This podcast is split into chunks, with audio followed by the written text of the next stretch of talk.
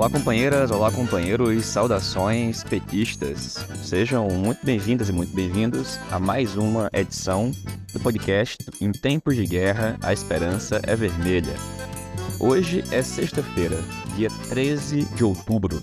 Eu sou o Patrick e toco a conversa junto com vocês. Pessoal, a edição de hoje do podcast, esta sexta-feira 13, é dedicada a falar do assunto Palestina, dos ataques de Israel contra o povo palestino. A gente vai ouvir uma entrevista do companheiro Walter Pomar ao professor Jorge Romano, professor da Universidade Federal do ABC, do curso de Relações Internacionais e do programa de Economia Política Mundial. Vamos também ouvir o próprio Walter e ainda conversamos com o Ali Rabah, presidente da FEPAL, a Federação Árabe Palestina no Brasil.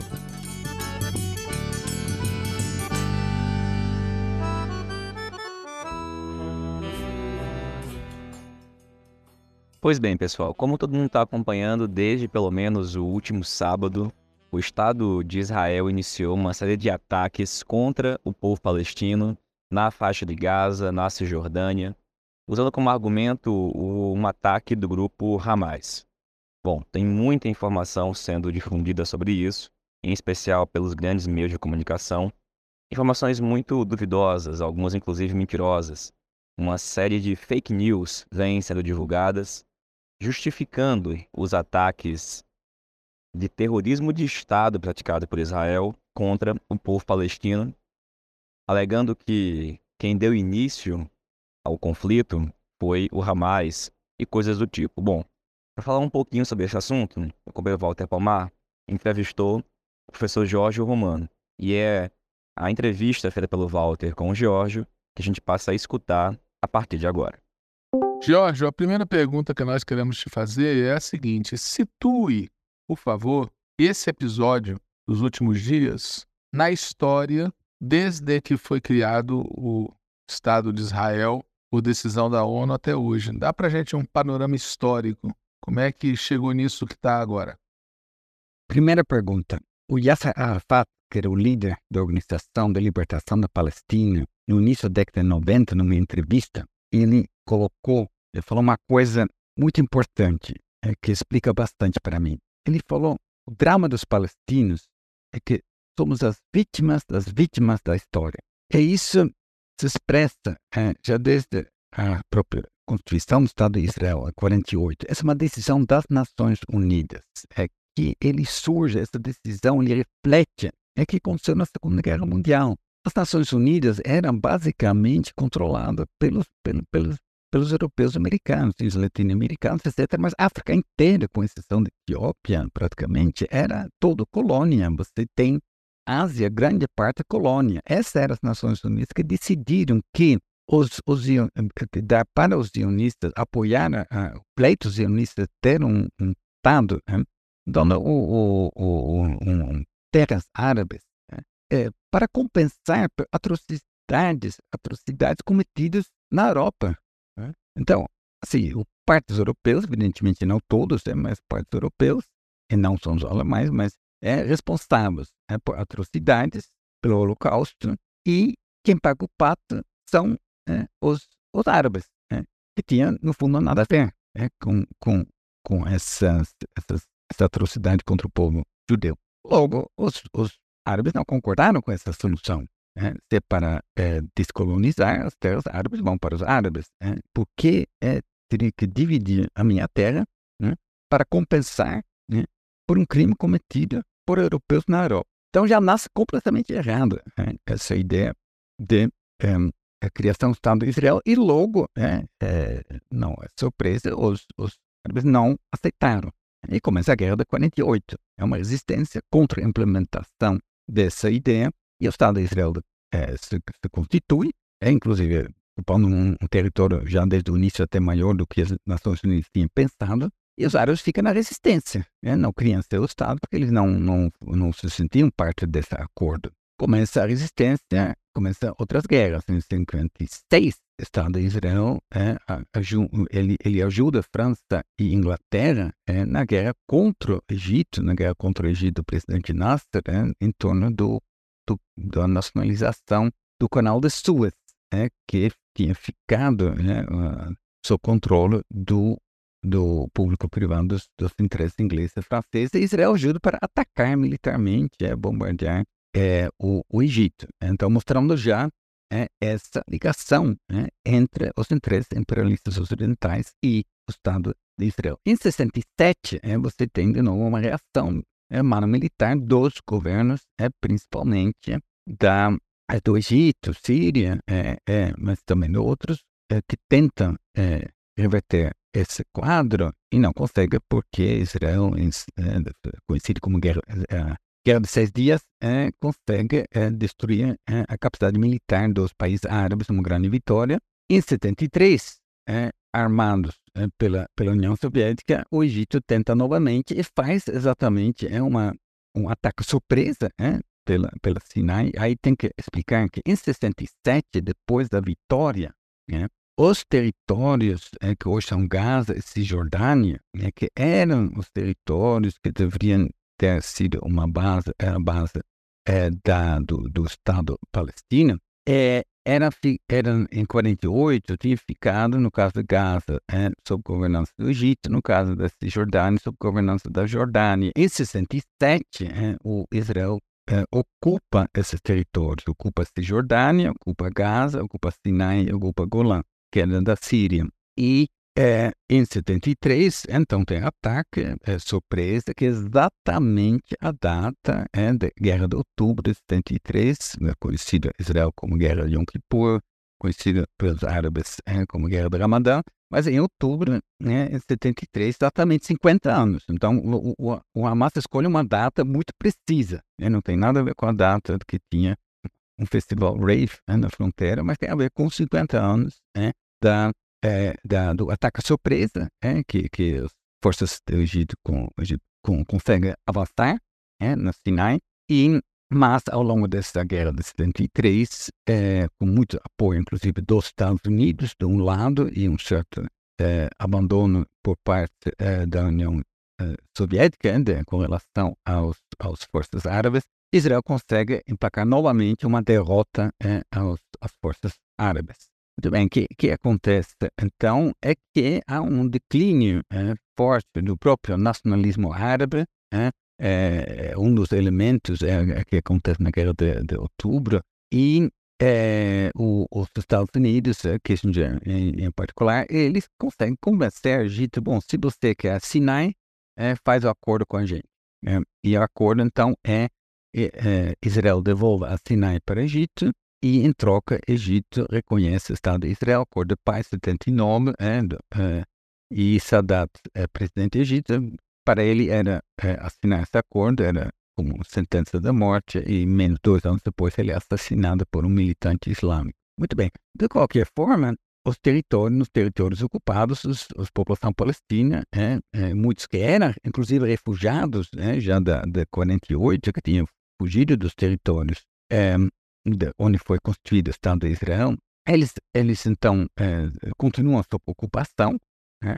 e, é, enfim, aí a própria organização, as próprias palestinas, né, através da Organização de Libertação da Palestina, ele começa, então, é, sua própria luta armada, já que os governos não de, demonstraram incapacidade e depois perderam o, o compromisso, com, no caso do Egito, então a OLP ele começa com é, ações militares né, no final da década de 60, 70, que também não, não conseguem reverter o quadro. Né? Eles eram chamados de, de terroristas que queriam é, aniquilar o Estado de Israel. Então, é, nenhuma simpatia por parte do Ocidente e você tem então um, uma situação que continua a ocupação, não muda nada, até que em 87, é, 9 de dezembro de 87, você tem uma revolta popular, ou seja, a população da Cisjordânia e da Gaza é, diz, bom, já que os governos é, não conseguem, é, árabes não, visivelmente, não vão fazer mais nada para nos libertar, a própria, nossa organização OLP, que opera fora dos territórios ocupados, eles não estavam, né, são lideranças que não, não, não tinham nenhum contato, eles não estavam nos territórios ocupados, né, estavam na, na, no Líbano, é, depois foram expulsos do Líbano pela, pelas forças israelitas, vão para a Tunísia. Então, em 87, a população é, desarmada, quer dizer, com pedras, mas enfim, diante de, dessa força bruta do, do, do, do Israel, então tem as imagens, é, no mundo todo, primeira intifada, é difícil chamar essa população terrorista. Né? É, e aí se demora um pouco de repressão, depois segunda intifada, cria-se um clima é, que vai de 87 até os acordos é, 92. Nesse processo, é, então, é, cria-se um ambiente favorável ao acordo de paz, na qual a OLP abre mão da sua é, da luta armada e reconhece o Estado de Israel de fato, né? é, e em troca é, que muita gente acreditava, agora vai. Eu mesmo acreditei na época, agora vai. Mas não, não, não foi. Porque, na verdade, não tinha por parte de Israel nunca nenhuma intenção é, de aceitar um Estado palestino. Esse é fato. Então, o que acontece é que é, o, o, os, os, palestinos é, é, foram reconhecidos, não eram mais terroristas, agora pode estar é, na mesa, mas está na mesa para é, nada mudar nos territórios ocupados.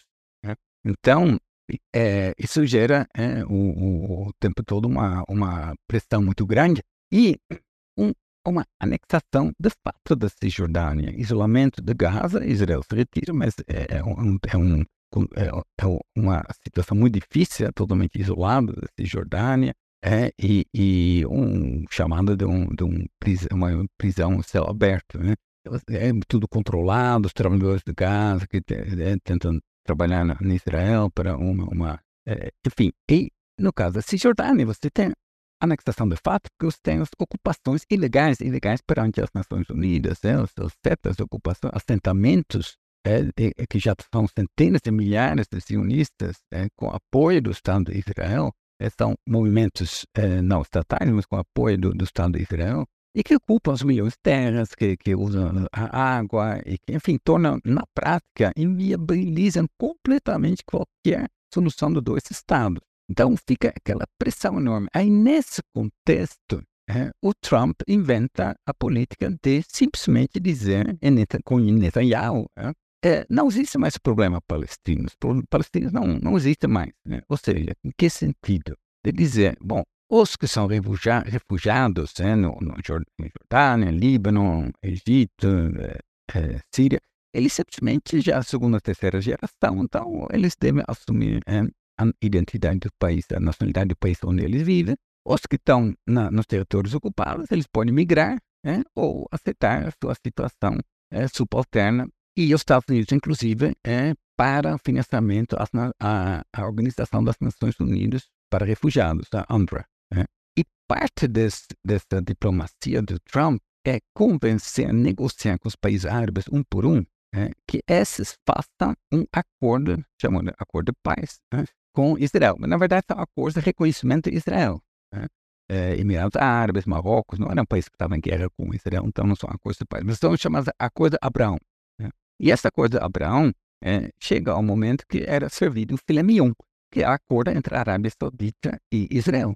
A Arábia Saudita é o centro é, do, do, do, com Meca é, para a, a, religião islâmica, sobretudo em Gaza, é, a grande maioria é islâmica, inclusive de orientação sunita, como, como a Arábia Saudita. E nesse acordo com a Arábia Saudita, de novo, os palestinos aparecem assim, só mencionada, mas é, nenhuma, nenhuma garantia, nenhuma, é, não, não há uma troca, reconhecimento de Israel, você, não, é tudo pensar nos interesses da própria Arábia Saudita, da monarquia é, autoritária e conservadora da Arábia Saudita.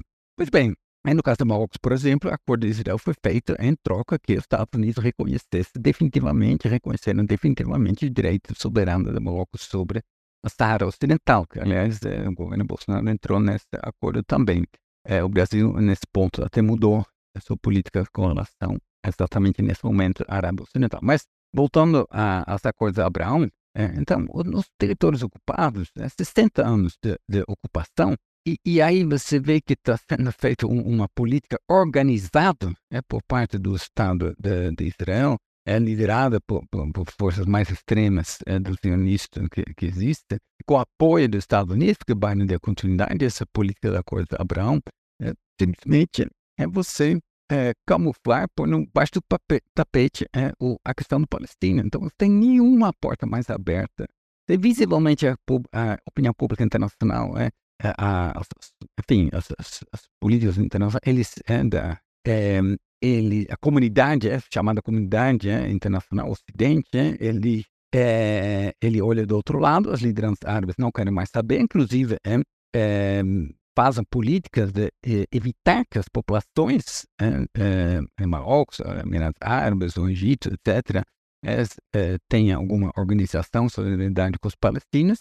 E nesse momento, então, você tem uma, uma, uma, uma, uma uma pressão gigantesca, uma panela de pressão gigantesca, né?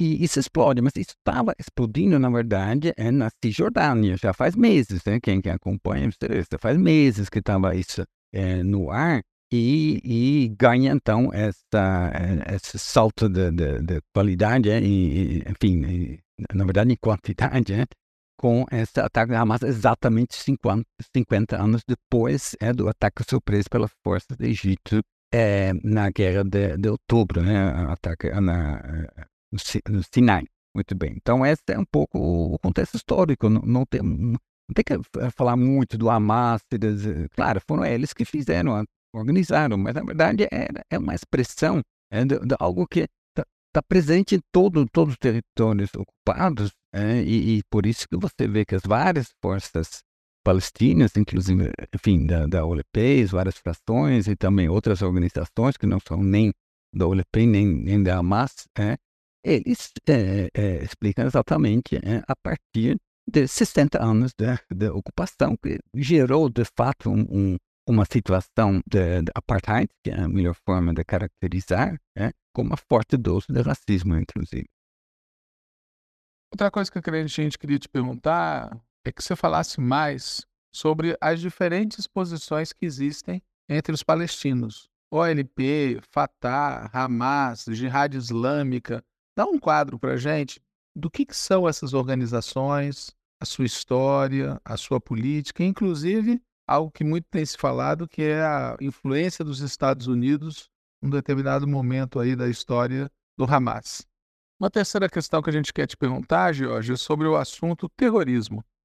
É, o Lula falou de terrorismo, tem muita gente pressionando o PT para condenar o Hamas como terrorista. É, primeiro, o que, que é exatamente esse termo? O que, que ele quer dizer do ponto de vista não do senso comum, mas do direito internacional, da política, dos debates que tem hoje? E qual é a tua opinião sobre o Hamas especificamente, né? Essa questão de classificar o Hamas e os ataques ocorridos agora como terroristas. O que, que você acha disso? Se no primeiro momento é, a luta é, contra essa, essa decisão é, de, de impor as Nações Unidas, é, o Estado de Israel, territórios árabes, era uma luta dos árabes, a questão palestina, se, se, enfim, era parte do, da, da questão árabe, né? É, então, portanto, o protagonismo estava nos, nos governos nacionalistas é, que surgem é, com Nasser, Nassarismo, né? É, e, e, do outro lado, Síria, do, do Partido Baath. Mas, a, a, num, num segundo momento, é, com a própria eh, organização, eh, criação da Organização da Libertação da Palestina, em 64, mas depois começa a, a ter uma identidade mais palestina mesmo, os palestinos eh, protagonistas da sua libertação. Então, essa é, é, e dentro da OLP você tinha é, grupos nacionalistas, ele surge é, como nesse ambiente do, do nacionalismo árabe, tem grupos nacionalistas, é, o Fatah, que era grupo majoritário historicamente, você tem os grupos é, de esquerda, várias orientações, é, Frente Democrática, Frente Popular, e, é, e de lado, em paralelo, você tinha o Partido Comunista Palestino. Por quê? Porque a OLP, ele, ele surge, ele fica durante muito tempo com essa luta contra a solução dos estados e, portanto, negando esse direito de ter o Estado de Israel no, ter, no território árabe. E é, enquanto é, o Partido Comunista Palestino, desde o, o, o início, é, com, enfim, influenciado pela, pela própria posição da União Soviética, ele, é, ele parte do princípio que a libertação do povo palestino se, se, deveria dar, se deveria dar é, no contexto da existência do, do, do, do Estado de, de Israel. Muito bem. Um, um momento importante exatamente é essa intifada que eu já mencionei, é, 9 de dezembro de 87, começa a primeira intifada, depois a segunda intifada, etc. São é, movimentos populares, é, eles são espontâneos, mas tem organizações, organizações das mulheres, organizações é, agrícolas, dos estudantes, dos sindicatos, inclusive, é, enfim, trabalhadores que vão para Israel de manhã, voltam à noite, né, trabalhando na construção civil, etc, etc. Então, essas organizações, eles, eles, eles vivem uma realidade de existência do Estado de Israel. Então, embora eles, evidentemente, reconheceram Yasser Arafat é o líder, é, a OLP é a organização máxima da representação do povo, brasileiro, do povo palestino, é, e, e, e, e, a partir palestino eles estavam colaborando com a OLP, evidentemente, mas é, eu, quando eu estava em 87, conversando com as lideranças, que depois vão, vão entrar à frente também da Intifada, e, e os militantes, eu, eu percebi muito claramente é, que, que, na verdade, eles não sentiam, é, eles achavam que não fazia muito mais é, sentido você insistir em mapas do Palestina, onde você tinha um monte de vilarejos que não existiam mais há décadas, já eram destruídos. É. E, portanto, para mim, esse processo que vai de 87 a 92, quando a OLP muda sua posição é, e vai, de fato, reconhecer o Estado de Israel, ele, ele exprime não só um processo de negociação, é, é, mas ele exprime também é um sentimento é, na, dos, dos, movimentos sociais na, é, e da população é, na, nos territórios ocupados. Muito bem. Acontece que, em, em, meio de tudo isso, é quando você tem um enfraquecimento do nacionalismo árabe, você tem o surgimento de uma alternativa, uma voz alternativa que começa a organizar né, um descontentamento é, é, e popular generalizado, que é a voz do islamismo. Até 79, a revolução no, no Irã, mas também no mundo árabe. Isso vai se organizar. E no caso concreto palestino, você começa a partir do final da década de 80, você começa a ter alternativas é, e que se organizam em torno do, do, do Hamas. Com, é, quando os acordos de Oslo é, não, não avançam, é, aí para o Hamas é um, um campo fértil é, para mostrar que, de fato, esse caminho é, liderado pelas forças europeias é, não, não representa é, um, um, um, possibilidades concretas né, de libertação, o Hamas vai organizar e vai ter uma força muito grande, particularmente em Gaza, né, Cisjordânia, inclusive, enfim, tem vários, é, população, parte da população, minoria, mas é cristão, então tem, mas em Gaza eles são muito fortes, mas também é, eles têm é, peso na, na Cisjordânia. Então são forças é, antagonistas, né? e e, e, o problema da OLP, além de falta de liderança, claro, que a Arafat, é, de, pelo bem pelo mal, ele tinha uma liderança forte, é, que, enfim, uma, um símbolo da, da luta, da resistência. Mas não tem é, isso, e você tem também falta de um projeto. Qual, qual o projeto da, é, hoje, então, organizado na Autoridade Nacional Palestina?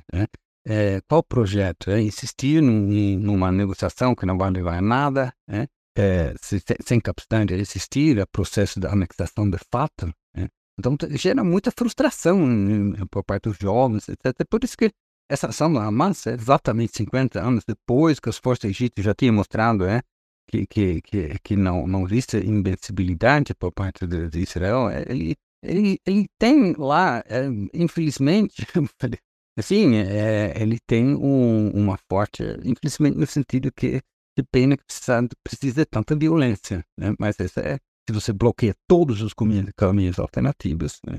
É, é, é, o resultado é, é isso. Ele tem, evidentemente, é, tem uma está muito forte é, também na, na Cisjordânia, por isso que Israel está muito preocupado, é, tem uma militarização, mais ainda, intensificação da militarização na Cisjordânia, a reação e também, né, não, vamos ver como a própria população palestina que vive no território de, é, do Estado de Israel é, vai, vai, vai reagir. Então, essa é uma questão.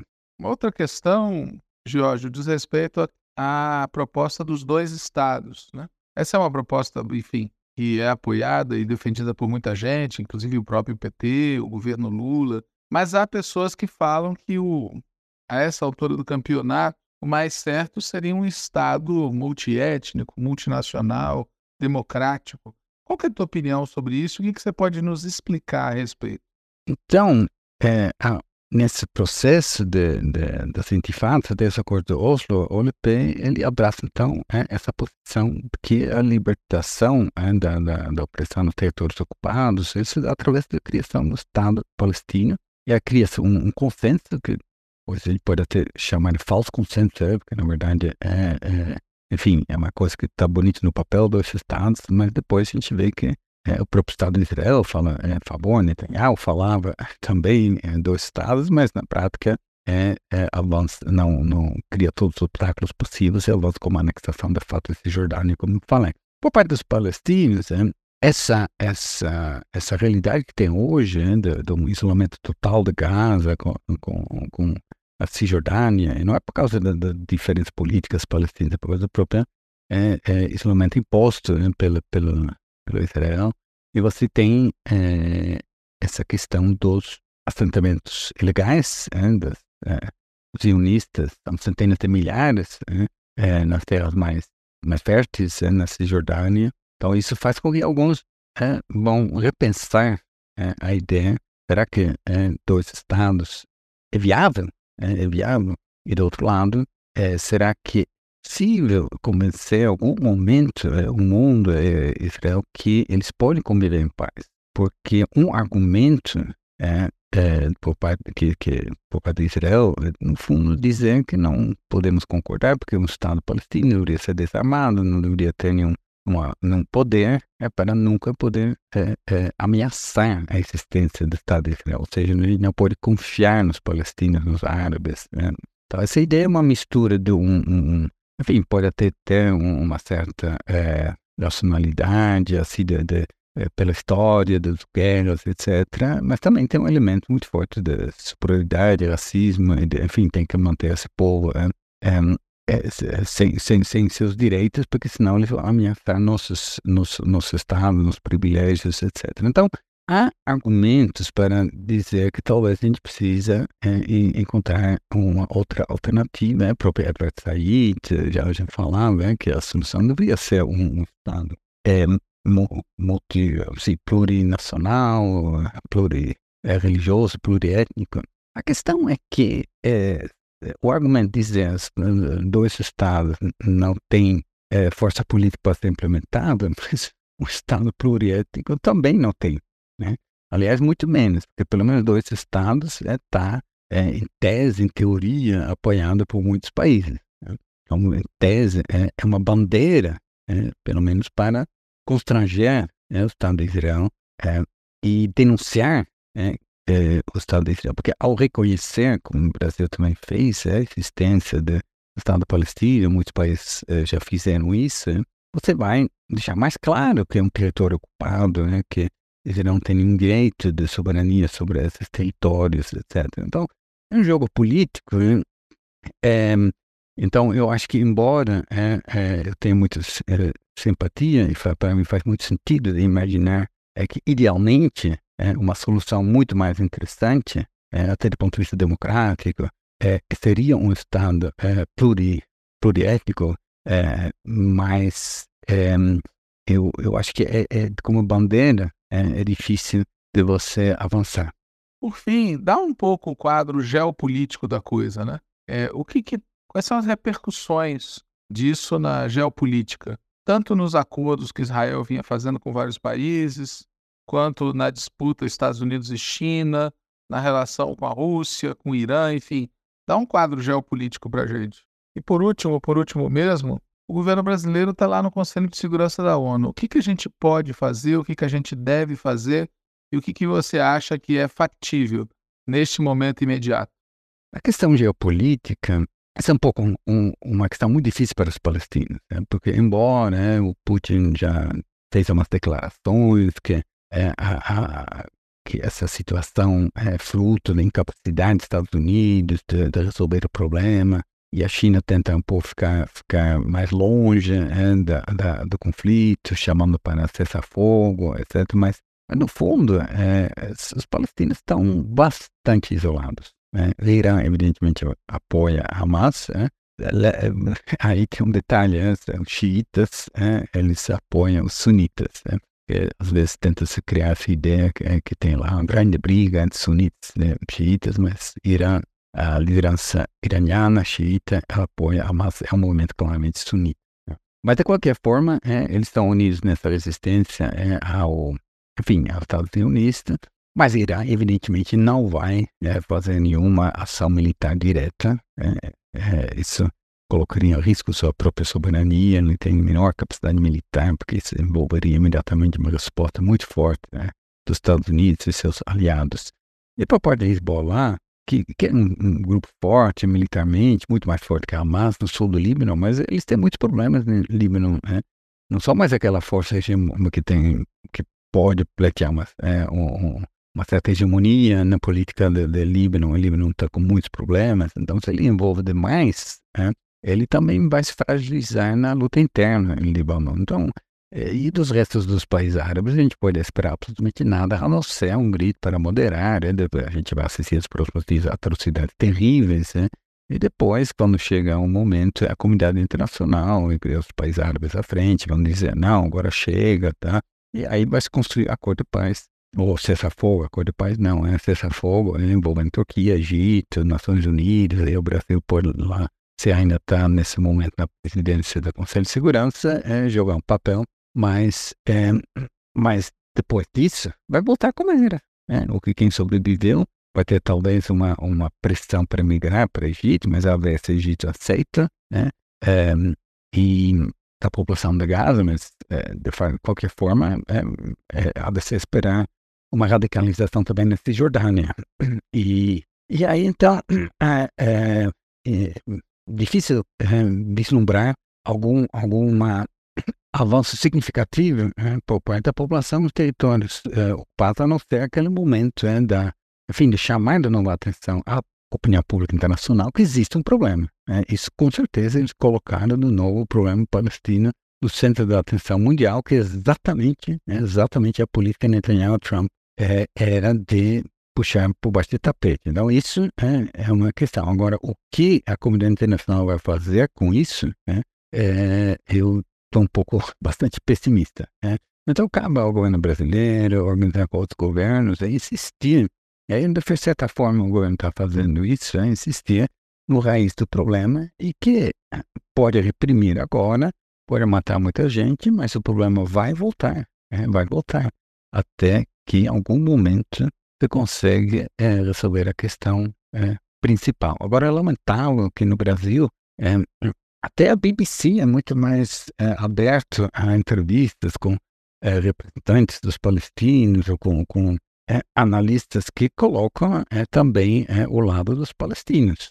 E, e, aqui no Brasil, impressiona a, a, enfim, essa insistência da, da, da, da imprensa, sobretudo da, da Globo e companhia, é, de, é, de insistir nessa tecla do, do, do, de uma luta contra o terrorismo, é, que, que aí, quando a luta contra o terrorismo significa distância para matar, porque, enfim, então é, é um que é um pouco que a gente vê também, às vezes, aqui, é, quando a polícia militar, quando um é morto, aí é licença para matar a comunidade inteira. Bom, é isso. Abraço. Obrigado. Obrigado, Jorge. Eu agradeço pela entrevista concedida ao Walter aqui para o podcast. E, Walter, Levando em conta os comentários feitos pelo Jorge, o que, que você pode nos falar um pouco mais sobre o Hamas? Veja, muita gente, muitos petistas, muita gente de esquerda, inclusive, não sabem quem são ou o que é o Hamas. E boa parte das informações acabam vindo dos grandes meios de comunicação, que resumem a questão de forma muito simples, com a definição de grupo terrorista. Walter, você pode falar um pouquinho mais para a gente sobre esse assunto? Olá, Patrick. Olá, ouvintes do podcast, comandado pelo Patrick Campos Araújo. Então, Patrick, Hamas é uma sigla, mais exatamente um acrônimo. O nome completo em árabe é Movimento de Resistência Islâmica. Trata-se de uma versão palestina de um fenômeno bem mais amplo, a saber, grupos com base religiosa, no caso, baseados em leituras do Alcorão. Um exemplo clássico disso é o que aconteceu na Revolução Iraniana de 1979, onde a esquerda laica foi derrotada pelos grupos de base religiosa. Outro exemplo, aliás, da mesma época, é o que aconteceu no Afeganistão, onde os Estados Unidos estimularam grupos de base religiosa para combater a esquerda laica aliada à União Soviética. No início, lá no Afeganistão, eles eram chamados de guerreiros da liberdade pelos Estados Unidos e eram financiados e apoiados militarmente pela CIA. Depois viraram os talibãs e deram na Al-Qaeda. No caso do Hamas, tem alguma coisa parecida com isso. O governo de Israel chegou a estimular, num determinado momento, esse movimento para enfraquecer a esquerda laica agrupada na Organização para a Libertação da Palestina, a OLP. Quando é que o Hamas assumiu esse caráter radical que ele tem hoje? Para entender melhor isso, tem que lembrar o que aconteceu a partir de 1993, ou seja, o que aconteceu a partir dos chamados Acordos de Oslo. Esses acordos foram firmados entre a OLP e o governo de Israel. Os acordos de Oslo foram patrocinados pelos Estados Unidos. Na época, o presidente era o Bill Clinton. Segundo os acordos de Oslo, a OLP abandonava a luta armada, reconhecia o Estado de Israel e aceitava estabelecer uma autoridade palestina sem poderes. E da parte de Israel vinham alguns compromissos, entre eles o de parar com os assentamentos, ou seja, a ocupação ilegal do território palestino, e uma série de outras coisas, entre as quais parar de acusar o LP de ser terrorista. Pois é, naquela época, terrorista era como se dizia, era como se chamava, era como se acusava a OLP.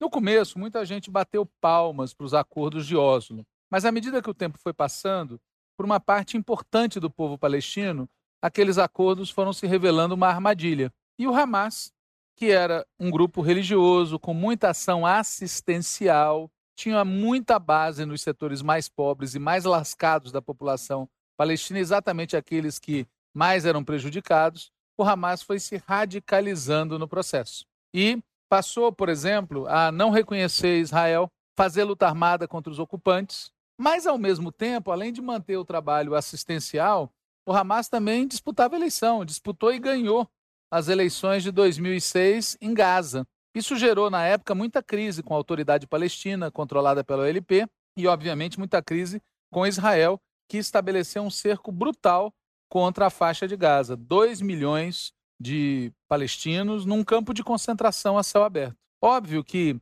manter as pessoas nessa situação, com acesso precário à energia elétrica, acesso precário à água, acesso precário ao emprego, impossibilidade de sair livremente, o tempo todo sendo alvo de ações militares, isso foi criando um desespero cotidiano que é a fonte do recrutamento do Hamas. E não só do Hamas, é a fonte também do recrutamento de outros grupos ainda mais radicais, como é o caso da Jihad Islâmica, que acusa o Hamas de ser um pouco moderado.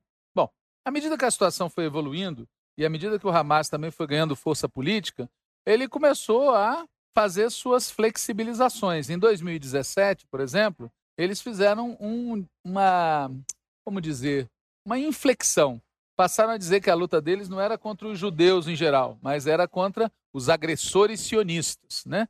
os ocupantes sionistas. O Hamas também foi aceitando que existisse um Estado palestino provisório em Gaza, na Cisjordânia, na Jerusalém Oriental. Ou seja, ele foi aceitando é, que houvesse um governo palestino no território que a ONU dizia ser da Palestina, embora continuasse não reconhecendo Israel. É óbvio que eles estavam se adaptando a uma nova situação. Bom, isso tudo que eu falei até agora, eu podia falar mais, é um resumo super resumido, deve ter imprecisões, até porque ele não é obtido através de contatos diretos, mas sim através de leituras e através de informações que a gente recebe por parte das organizações com que o PT se relaciona na Palestina. Basicamente, as organizações que fazem parte da OLP. Aliás, recentemente a jornalista Mônica Waldvogel né, associou num programa de televisão o PT ao Hamas. Como o Partido dos Trabalhadores nunca, eu friso a palavra, nunca manteve relações com Hamas, acabou que a Globo teve que reconhecer isso, teve que dizer que não era o PT, mas sim parlamentares petistas que supostamente teriam relação com Hamas. E no que, que consistia essa suposta relação?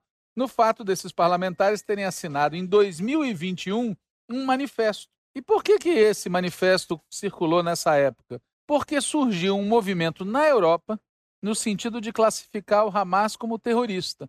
E qual era o efeito prático dessa classificação? Era, por exemplo, cessar a ajuda humanitária e legalizar o impedimento que Israel estava fazendo a que os habitantes da faixa de Gaza, em especial, tivessem acesso às vacinas. Israel é um horror, pessoal. O governo de Israel é um horror, é um governo fascista, tá certo? Trata os palestinos como subhumanos.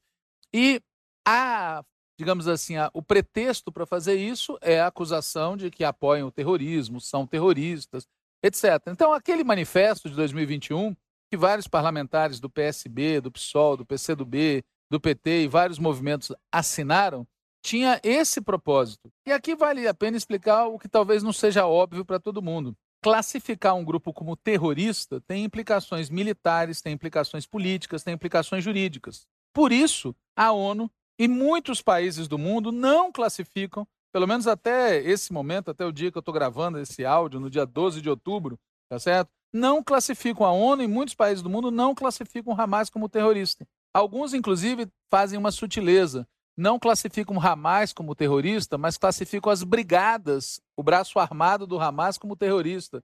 Então, tem toda uma variação que mostra que o assunto não é óbvio, como pensam algumas pessoas da mídia oligopolista e como pensa a extrema-direita desmiolada desse país. Né? Bom, isso quer dizer que determinados atos concretos do Hamas não são condenáveis? Quer dizer que esses atos não merecem repúdio? A resposta é: todo assassinato de civis, todo ato militar contra não combatentes, todo merece repúdio e deve ser levado a julgamento, venha de onde vier. Aliás, isso vale para o bombardeio de civis nas cidades alemãs na Segunda Guerra, vale para o bombardeio de Hiroshima e Nagasaki, vale para aquilo que os Estados Unidos fizeram no Vietnã, vale para aquilo que o Hamas fez recentemente e vale para que o Estado de Israel está fazendo exatamente agora e fez ao longo de quase 75 anos atos de violência contra civis. Se vocês quiserem mais detalhes sobre essa diferença, eu recomendo muito que vocês leiam, por exemplo, no site da revista Fórum, a explicação que um dos editores da BBC dá para o assunto. Esse editor chama John Simpson e ele distribuiu recentemente um comunicado explicando que a BBC não diz que os homens armados do Hamas que cometem atrocidades terríveis no sul de Israel são terroristas. Ou seja, a BBC ao mesmo tempo diz eles cometem atrocidades terríveis, mas não chama eles de terroristas. O John Simpson explica que terrorismo é uma palavra carregada que as pessoas usam para se referir a uma organização que desaprovam moralmente. E ele fala que a BBC salienta que o governo britânico e outros condenam o Hamas como uma organização terrorista mas isso é problema deles, não é um problema da BBC. Explica que eles fazem entrevistas com convidados, abrem espaço para colaboradores que dizem que o Hamas é terrorista, mas que o negócio da BBC é apresentar os fatos ao público. E aí ele vai explicando por que é que ele não utilizam, não utilizam essa palavra terroristas. Bom, evidentemente, é, gente boba como Sardenberg, como jornalistas da Jovem Pan, esses não são só bobos, né? eles devem ficar horrorizados com isso que o cidadão da BBC fala. Devem, inclusive, achar que a BBC é controlada por petistas. Mas é óbvio que não é o caso, né? Infelizmente, tem muita gente de esquerda que não está suportando a pressão da mídia tupiniquim e está dando explicações, está quase pedindo desculpas, seja por ter assinado o manifesto que eu citei acima, seja por ter tido um contato com alguém que depois se soube que era do Hamas, seja por não chamar o Hamas de terrorista. É uma coisa assim inacreditável, genuflexão, medo das pessoas. Né? O incrível é que no exato momento em que algumas pessoas da esquerda estão sendo cobradas a se explicar sobre o Hamas, Israel está promovendo um genocídio em Gaza. Ou seja, enquanto algumas pessoas da esquerda discutem se uma determinada organização é terrorista ou não, existe um Estado terrorista bombardeando e assassinando milhares e milhares de civis a própria presidenta Gleisi Hoffmann destacou isso na mensagem que ela postou, né, dizendo que os ataques contra a população civil da faixa de Gaza, sob pretexto de uma retaliação militar, é um massacre com as dimensões de um genocídio. Né? Portanto, vale destacar também que, ao contrário do que diz essa mídia que fica falando do Hamas, Hamas, Hamas, Hamas, não foi o Hamas que começou a guerra contra Israel. Aliás, como eu já expliquei no passado não muito distante, foi Israel que investiu no Hamas, com o objetivo de enfraquecer o LP. Bom, mas o fato é que não foi o Hamas que começou a guerra. Quem começou essa guerra ocupando ilegalmente o território palestino foi Israel. E isso foi há décadas. Há décadas Israel está em guerra contra o povo palestino. E a novidade, que ajuda a explicar o que ocorreu nos últimos dias, é que o atual governo de Israel, dirigido pelo Benjamin Netanyahu e por um bando de fascistas, esse atual governo quer terminar essa guerra contra o povo palestino. E, para isso, nesse exato momento, está tentando levar a cabo a solução final da questão palestina. Vale dizer que, para o atual governo de Israel, os palestinos não são humanos. Um dos ministros chegou a dizer que são animais humanos. E um dos ministros do governo do, do Benjamin Netanyahu. E Gaza está sendo tratada como foi tratado o gueto de Varsóvia. Apesar dessa imensa desproporção de forças, Israel vai fracassar, como fracassaram no passado distante e recente as potências coloniais. E algum dia os dirigentes de Israel vão ter o seu tribunal de Nuremberg. Não só eles, porque é bom lembrar que tem figuras como a Madame Le Pen, aquela figura de extrema direita da França, que numa entrevista agora disse que a solução é os palestinos que não concordam com Hamas atravessam a fronteira e vão para o Egito. E os outros têm que ser erradicados. Olha que termo, erradicados. E o que, que sobra no lugar? Territórios sem ninguém que Israel vai ocupar. Ou seja, o objetivo é acabar, inviabilizar, impedir que exista um Estado palestino. Esse pessoal, as Le Pen da vida, tá certo? Na prática, sustentam um governo que age contra os palestinos do mesmo jeito que no passado os nazistas agiram contra os judeus. Evidentemente, quando eu falo Israel vai fracassar, não estou dizendo quando isso vai acontecer. Quando isso vai acontecer e a que custo, isso depende de muitas variáveis. E uma dessas variáveis é exatamente saber qual é o percentual da esquerda que vai continuar se explicando sobre o Hamas, talvez na esperança de não ser alvo dessa campanha de difamação que o sionismo e o Mossad fazem por todas as partes. Sem falar, de novo, né, daqueles que são representantes de fato do Estado de Israel. Tem alguns aqui no nosso país, tem alguns na própria esquerda, tem alguns em determinado partido, que são porta-vozes do Estado de Israel. Mas para não deixar ninguém chateado, afinal de contas é 12 de outubro, eu vou citar um desses representantes de outro partido, do Labour Party, o cara que é o líder né, do Labour Party, do Partido Trabalhista Britânico, deu uma entrevista que está disponível aí nas redes sociais, em que ele diz, abre aspas, estou sendo bem claro, Israel tem esse direito de se defender e o Hamas é responsável. Fecha aspas. O repórter que está entrevistando ele disse, mas um cerco é apropriado?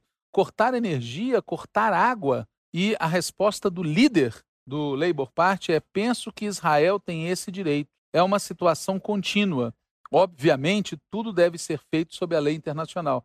Cá entre nós, pessoal, cortar energia, cortar água é vitimar civis. É vitimar civis.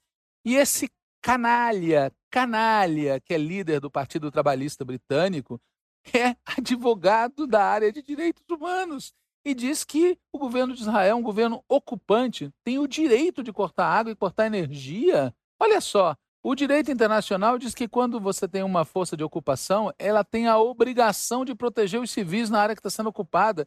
E vem esse advogado de direitos humanos, British, British, né? Falar todo empolado que Israel tem esse direito. E tem esse direito, qual é o pretexto? O Hamas. Entende?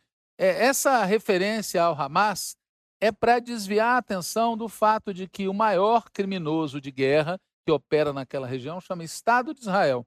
Aliás, convenhamos, né? Se Israel quisesse mesmo derrotar o Hamas, acabaria com a ocupação. Mas não vai. Ele não vai acabar com a ocupação por vontade própria. Por isso, Israel tem que ser derrotado. E enquanto isso não acontece, o povo palestino tem todo o direito de lutar contra as tropas de ocupação. E nós temos o dever político e moral de apoiar a luta do povo palestino. Palestina livre. Valeu, Walter. Obrigado, companheiro. Pessoal, a gente vai escutar agora o companheiro Walid Erabá, que é o presidente da FEPAL, a Federação Árabe Palestina aqui no Brasil. O Walid tem cumprido um papel muito importante, a FEPAL como um todo tem cumprido um papel muito importante na resistência palestina. E além disso, nesse momento em particular, disputando os meios de comunicação para que exista o outro lado das opiniões e da informação. Bom, é o áudio e o comentário do companheiro Alid que a gente escuta a partir de agora. O atual quadro que nós vivemos na Palestina ele precisa ser compreendido dentro de uma moldura um pouco maior, uma moldura histórica. Primeiro de tudo, e nós já repetimos isso em muitas ocasiões, o projeto sionista, nascido em termos de algum documento possível a partir, no mínimo, de 1917, ou seja, concretamente, a partir do momento que uma potência colonial ou patrocina a Inglaterra, e daí estamos falando de 1917, porque a data do 2 de novembro de 1917, quando a Declaração Balfour é, vem a público, em que os britânicos é, prometem um lar nacional, portanto, um Estado, isso é um eufemismo, lar nacional, na Palestina para os judeus, e nesse caso para os euro-judeus, já que os palestinos de fé judaica já estavam na Palestina e já tinham um Estado para eles, e simplesmente por serem palestinos, porém de fé judaica, então está prometendo para os europeus de fé judaica que eram perseguidos na Europa, europeu de fé judaica perseguido por outros europeus, ela é muito clara, essa declaração. Essa declaração, em primeiro lugar, ela dá direitos nacionais só para os euro-judeus aos quais se promete. A população originária, ele diz, a declaração diz, nas suas 67 palavras, que apenas os direitos civis e religiosos serão é, preservados. Logo, ali nasce, em primeiro lugar, o apartheid, porque os direitos nacionais só serão apenas de um grupo religioso, o grupo religioso judaico.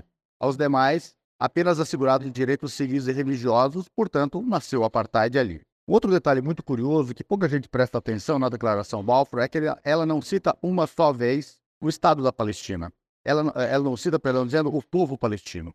Não cita uma só vez o povo palestino. Isso vai se repetindo depois vai se repetindo depois.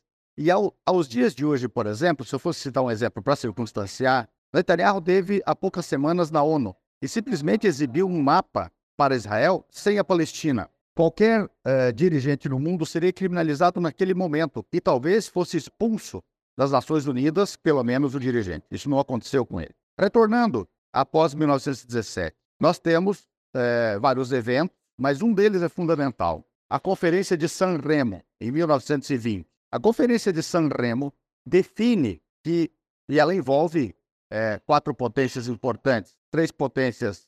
A Rússia não está mais, porque ela sai desse arranjo colonial após a Revolução Russa, que é por acaso de 1917, e uh, os, os, grandes aliados ali que, que dividem essa, esse espólio de guerra, de pós-Primeira Guerra, são Inglaterra, França e Itália, que cedia o encontro, né? por isso que ele é, é, porque ele se realiza, afinal de contas, em San Remo, e os Estados Unidos já participam disso. Bem, o que, que eles definem? Que o mandato será aplicado para a Palestina, eh, será o, a, a declaração Balfour será aplicada na Palestina, os britânicos serão encarregados de fazer isso, e mais e definem qual será o mapa colonial para a Palestina, o mapa, portanto, a ser administrado pelos britânicos, e não citam novamente o povo palestino e não resolvem nada sobre é, os direitos nacionais dessa população. Pelo contrário, se a declaração Balfour que será aplicada, lhes serão negados os direitos nacionais. Definido o ter território, o passo seguinte é a conferência, de, a, perdão, a, a assembleia, a reunião da Liga das Nações em 1922, setembro de 1922.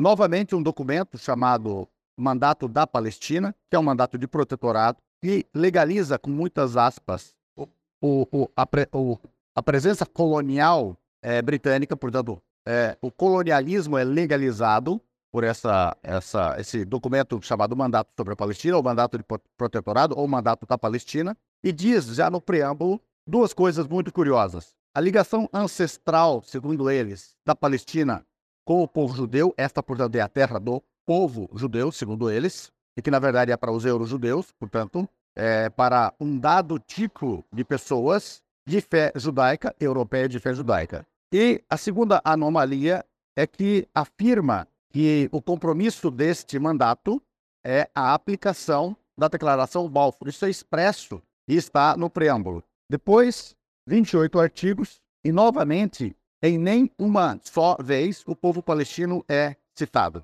Nenhuma só vez, nos 28 artigos. Os 11 primeiros são aqueles que delineiam, e aí sim começa a aparecer a limpeza étnica, porque até então a invisibilização está apenas em não citar o povo. Aí aparece expressamente o colonialismo por assentamento, a imigração e todos os projetos exclusivamente para a população emigrada. Inclusive, recomenda, texto expresso, recomendando que uma agência, alguma organização judaica seja organizada para é, colaborar com o mandato, portanto, para colaborar com a administração da Palestina, é citado expressamente o nome da Organização Sionista Mundial, que um dos seus dirigentes colaborou com os nazistas é, posteriormente. É, na verdade, já estava colaborando naqueles anos, Zev Jabotinsky, é, com os ainda não nazistas, mas neo, proto-nazistas, neonazistas ou pré-nazistas ucranianos, é, que depois resultam no Bandeira durante a Segunda Guerra.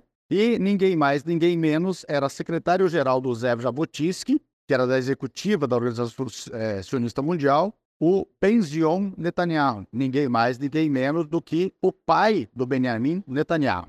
Desfeita essa pequena digressão, retornando ao processo histórico, começa o mandato propriamente dito. E o mandato ele é, cria uma é, os mecanismos, ele começa a implementar os mecanismos. Ocorre que esses mecanismos é, durariam até 14 de maio de 48, por isso que é, os sionistas se autoproclamam Estado em 14 de maio de 1948. Esse intervalo de tempo, ou seja, iniciando formalmente o mandato em solo em 1923 até 48, nesses 25 anos, o projeto era criar uma maioria demográfica judaica por imigração, combinada com o deslocamento da população originária, é, aquele que vem a ser o primeiro primeiro-ministro da história de Israel, Ben Gurion, David Ben Gurion, em 1938, numa reunião da agência judaica, refutou a possibilidade de partilha da Palestina sugerida pelos britânicos no livro branco, numa, numa das vezes no livro branco. Os britânicos já enxergavam que o projeto sionista não iria para frente, por isso eles sugerem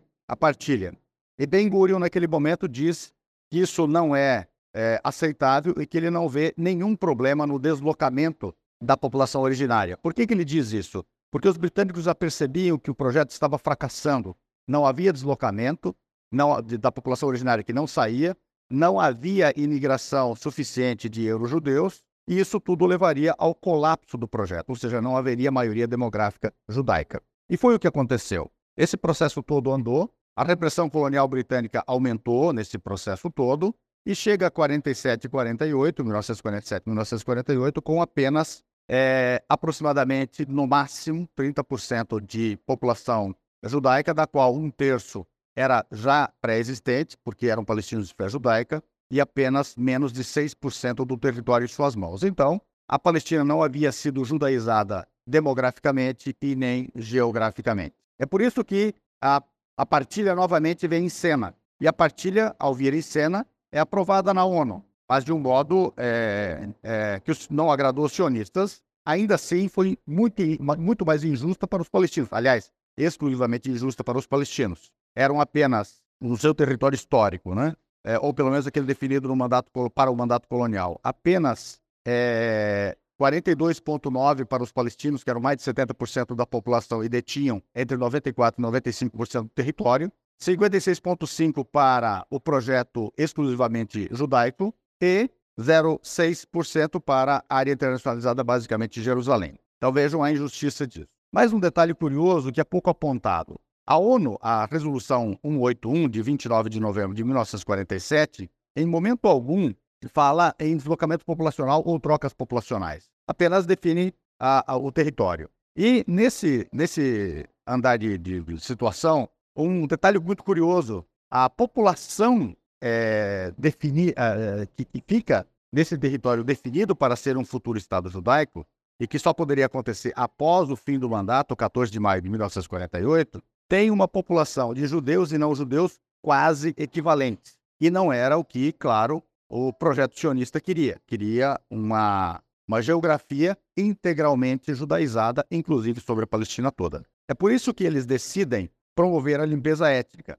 Mas eles não começam ela, como muitos acreditam, e como infelizmente a narrativa palestina tem falhado, em 15 de maio de 48, a data todo ano lembrado como a data da Nakba, catástrofe palestina. Ela começa em 18 de dezembro de 1947, o processo de limpeza étnica, portanto, poucos dias depois da aprovação da Resolução 81, aprovada em 29 de novembro de 1947. E esse processo continua até hoje. E um detalhe também: normalmente é, se ouve ou se lê que foi limpada etnicamente é, dois terços da população palestina, ou 60%, 65% da população palestina naquele momento.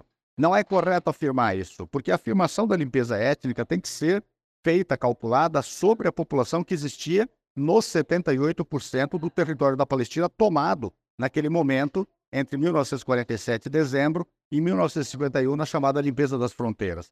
Nesse processo, até 88% da população palestina foi expulsa. A Guerra de 67 é parte da tomada integral da Palestina, só que nesse processo eles não conseguem fazer uma limpeza étnica em grande escala, seja para expulsar os palestinos que permanecem em 48, seja para expulsá-los depois daquilo que foi tomado em 67.